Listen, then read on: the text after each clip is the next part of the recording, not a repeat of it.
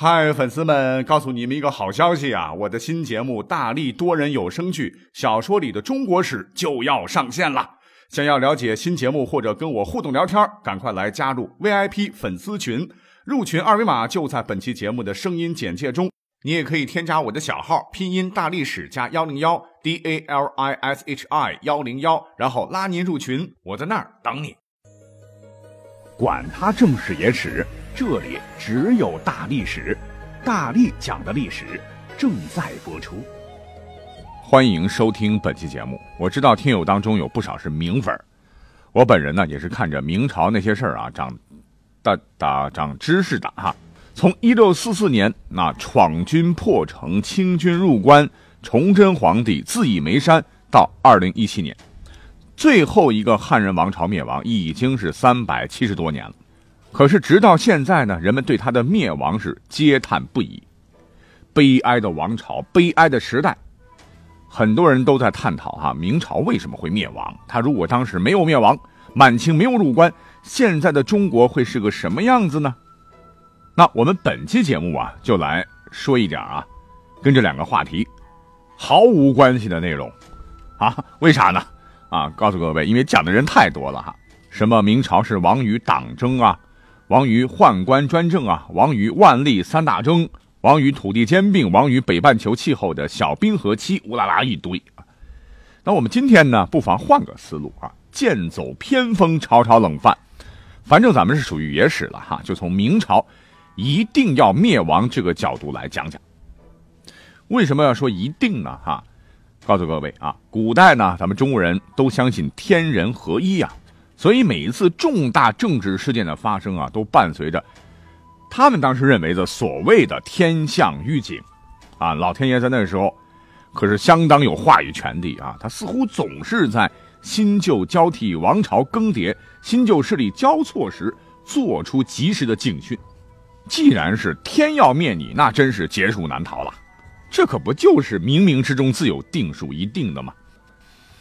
经过啊搜集史料，我发现哈。大明完蛋前，哈，确实有很多，哎，令人感觉不可思议的异象，哎，这些异象有哪些呢？难道明朝灭亡真的是上天的旨意吗？我们今天就来讲一讲。话说，在一六二七年八月二十四日这一天，北京京城啊，晴空万里，风和日丽，吉时已到啊！紫禁城里的太和殿。正在为年仅十六岁的朱由检举行盛大的登基大典，一切啊原本按照礼仪规程进行的都挺顺利。我国家烈盛，转承修炼，画龙俗美，泪洽重熙，远垂万祀。我大清皇帝人渡寒天，英模献骨，历经萧干，瑞律安。哎，本来正在念继位诏书呢，哈，还没念到一半啊，原本好好的这个天呢，突然是平白无故，眨眼间是乌云滚滚，雷声震天，轰隆隆啊！这雷声不仅是大，而且响啊，跟平时的雷声相比，极其不寻常。因为隆隆声中啊，似乎还掺杂着诡异的声响。啥声响呢？好似号角吹，战鼓擂，铁骑嘶叫，刀枪鸣。这可了不得呀！啊，这可是新皇帝登基的大事儿啊！这一下子吓坏了朱由检和满殿的文武大臣。天象预警啊！皇帝九五至尊不假，那也是上天的儿子哈！这可是非同小可啊，关系大明的国错江山。于是大伙儿立即叫来了青天监的监正啊，速速卜算此事。经过一番周易八卦的推演。得出了一个惊人的启示，那就是天古明，主兵革，天下将乱，名作将亡也。啊，这还得了啊！赶紧赶紧把仪式搞完哈！这个消息立刻封杀，不得外传啊！直到清朝，那这个晴空鸣金鼓的事件才被后人所知。可是谁能想到，十七年后的一六四四年三月十九日那一天。闯王李自成攻陷了北京，才三十多岁的崇祯皇帝朱由检呐，是身穿白衣，长发披散，右脚光着，踉踉跄跄的来到了万岁山，用颤抖的手解下衣带，在一棵枯树的树枝自缢而死。万岁山就是眉山。闻死谏，无死战，国君死社稷啊，让大明是一去不返。那我们再来回头看看哈，崇祯登基后，大明王朝东北部啊有满清的八旗铁骑激战正酣，内部呢又有势如燎原的李自成、张献忠等起义军战火连连，这不正印证了当年天顾明主兵戈，天下将乱，名作将亡的预言吗？不过哈，崇祯皇帝自打登基那天，天下就没太平过哈，天象预警也一直没有断过，是如影随形啊。比如说，在崇祯十六年（公元一六四三年）啊，那一年，李自成是攻陷了重镇承天，也就是今天湖北的钟祥，是自号奉天倡义大元帅。战事对大明是极其不利也就罢了哈，史书说上天降灾，瘟疫流行啊，当时是南北数千里，北至塞外，南遇黄河，瘟疫横行啊，导致时势险易拖着。就拿京城来说啊，一下子就死掉了百分之四十的人，是十室九空啊。祸不单行啊，天津当时还爆发了严重的肺鼠疫。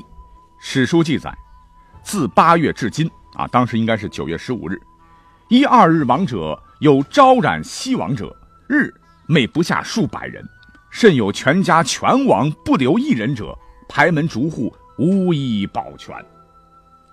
惨惨惨呐！啊，瘟疫鼠疫也就罢了哈，山东、江苏、安徽是冬多雷阵，而京城农历六月大热天是飘大雪啊，湖南、云南大旱，广东大水连连。那整个帝国别说兵祸了哈，就是自然灾害就把这个国家快整崩溃了。刚说了哈，当时的天气非常的反常啊，是冬多雷霆，冬天打雷，六月飞雪。这不由得让我们想起了汉代那首诗啊，《上爷》：“山无陵，江水为竭，冬雷阵阵，夏雨雪，天地合，乃敢与君绝。”啊，我看啊，这写这首诗发毒誓的哥们儿哈，你那年终于可以离婚了啊！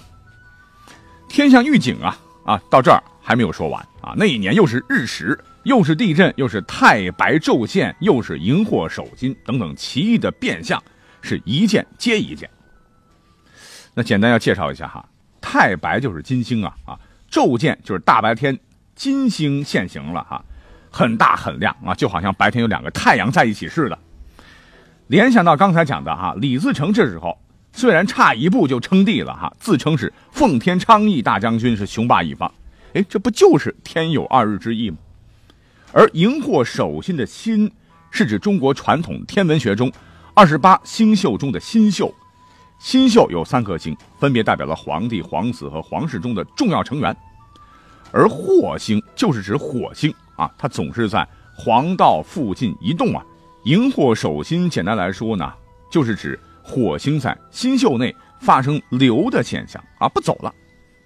那这在中国的占星学上被认为是最不吉祥的哈，象征着皇帝驾崩、丞相下台。当然了。古人很迷信呐，现在听起来啊都不过是正常的天文现象了哈。就拿荧惑守心来说啊，历史上查一查，所有实际发生过的荧惑守心天象共三十八次，中国史籍记载的哈荧惑守心一共是二十三次，那绝大部分当年啥事也没发生过啊，显然呢这是在鬼扯。可是，在古代科学不昌明哈，老百姓信这个啊，所以史书上就认为这是大明将亡的预兆。这已经够倒霉催的了啊！可是这些还没讲完，当年呢，民间还发生了很多更诡异的事情啊。比如说，在太原泾县有个男的叫做李良宇，忽变为女；相反的，松江翁女已是人，忽化为男，就男变女，女变男。而在密县呢，有个妇女啊，更了不得哈，生了个旱魃，旱魃就是引起旱灾的怪物。现在看起来不就畸形儿吗？还有个记载说，河南草木有战斗人马及披甲持矛等怪状。在宣城啊，竟然出血了啊！这城墙上，京师城门有哭声，还声如女子啼。炮空鸣，鬼夜嚎。在齐州呢，有鬼是白日成阵，行墙屋上啊，揶揄居人啊。揶揄就是戏弄人的意思，啊，等等等等啊，搞得整个社会舆论是乌烟瘴气、人心惶惶啊！哈，当然了，我们现代人一听也不会觉得什么可怕的哈。刚才讲到男变女、女变男这事儿还少吗？现在哈，东南亚更多呀。那生孩子畸形这这事儿也是正常的哈。那道听途说的小道消息，以讹传讹哈，母鸡下蛋，传到最后公鸡下金蛋，这也是完全可能的啊。可是当时老百姓啊，甚至是官吏都不懂啊啊，那有啥办法呢？但是。更要命的是啊，同年，在湖南的袁州的铜仁交界处啊，修官道的民夫啊，竟然在泥地里掘出了一个古碑。民工们文盲不识字啊，就把这个石碑呢扛到了当时的监工那里。监工一看，那天啊，这可了不得，写的竟然是“东也流，西也流，流到东南有尽头。张也拜，李也拜，拜出一个好世界。”这这这可不行啊！立马上报啊！可是呢，上报之后啊，你也就上报了啊，这个消息就此被封锁，直到啊清朝呢才解密的相关的内容。那我们想一想哈，自古以来就出现过什么刻字的石碑啊、天象刻字的陨石等等这样的记载，从来这些记载都没断过哈。当然，我们可以排除是。有人为的这个因素啊，比如说陈胜吴广两位老兄弟啊，鱼肚当中又是塞陈胜王啊，又是夜里点燃起篝火，模仿狐狸的声音叫道大楚兴，啊陈胜王什么的，大搞封建迷信，那这样的事儿很多很多了啊，所以对刚才的描述，我个人觉得还是不可信的啊。总之吧，这些天象崇祯是知道的啊，他曾经感慨的说：“朕非亡国之君，世世皆亡国之下。”那就在李自成率领的闯兵所向披靡、步步紧逼之时，另外一件怪异的事情又发生了。这个有点恐怖了哈，是细思极恐啊！明孝陵，也就是朱元璋与皇后的陵地守陵的人，传来一个非常恐怖的事儿，说陵寝里啊，突然传出了非常凄厉的哭声，而且这种哭声持续了好多天。凄厉异常啊，让人听之忍不住落泪啊！实在甚凄厉，不忍闻，连复数十日啊。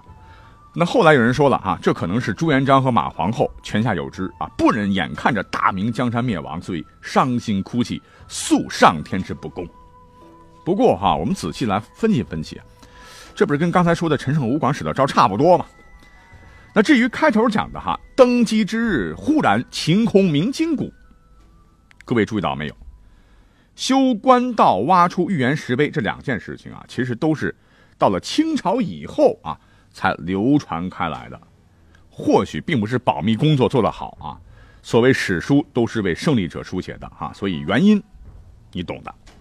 好，听到这儿有朋友会说了啊，你这是啥节目啊？开头还说了，今天要剑走偏锋，讲讲大明必然灭亡的历史证据。可是你讲了半天，又是天人合一啦，又是天象预警啦，最后你又一一否定，你这不是多此一举吗？哈，非也哈。一个是我们的这个节目被定位为野史啊，本来就可以在题材上有所创新，管它正史野史，咱们先摆出来哈，咱们也不用上纲上线啊，听听就完。另外一个，我认为哈，有些记载啊，虽然说现在可以用科学能够得到解释，那有些事情啊，我觉得确实是巧合啊。比如说我下面要讲到的这个事，各位知道吗？哈，在崇祯年间的通宝啊，也就是铜钱儿啊，我们可以去查查啊，曾经出现过马的图案。哎，在现在看来，这是一种创新了，不是什么坏事儿但是在当时被看作是不祥之兆。于是，一马乱天下的谶语是由坊间顿起，谣传大明王朝江山要易主。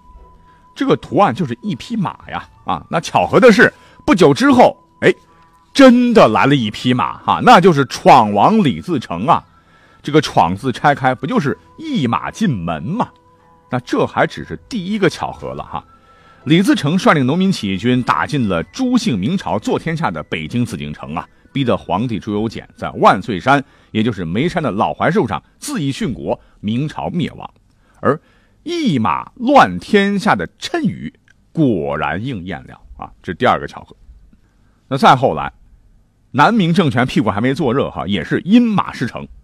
清军是兵临城下时啊，南明的弘光朝的这个内阁首辅姓马，这个叫做马士英的马，竟然后来是弃城南逃，使得明朝最后一点香火也给灭了哈。这是第三个巧合。那这个铸于崇祯年间的铜钱儿哈，上面有一个马的图案啊，我在这儿可没有瞎说哈，各位可以搜一搜啊，绝对搜得出来。虽然说啊，巧合呢，它是个概率问题啊，不过啊，巧合的巧合就是必然了啊，所以今天拿出来啊，最后来讲一讲，还觉得蛮神奇的啊。所谓是造化弄人，无可奈何耳。看来明朝的灭亡，也许真的是历史的必然规律哦。好，感谢收听本期节目，我们下期再会。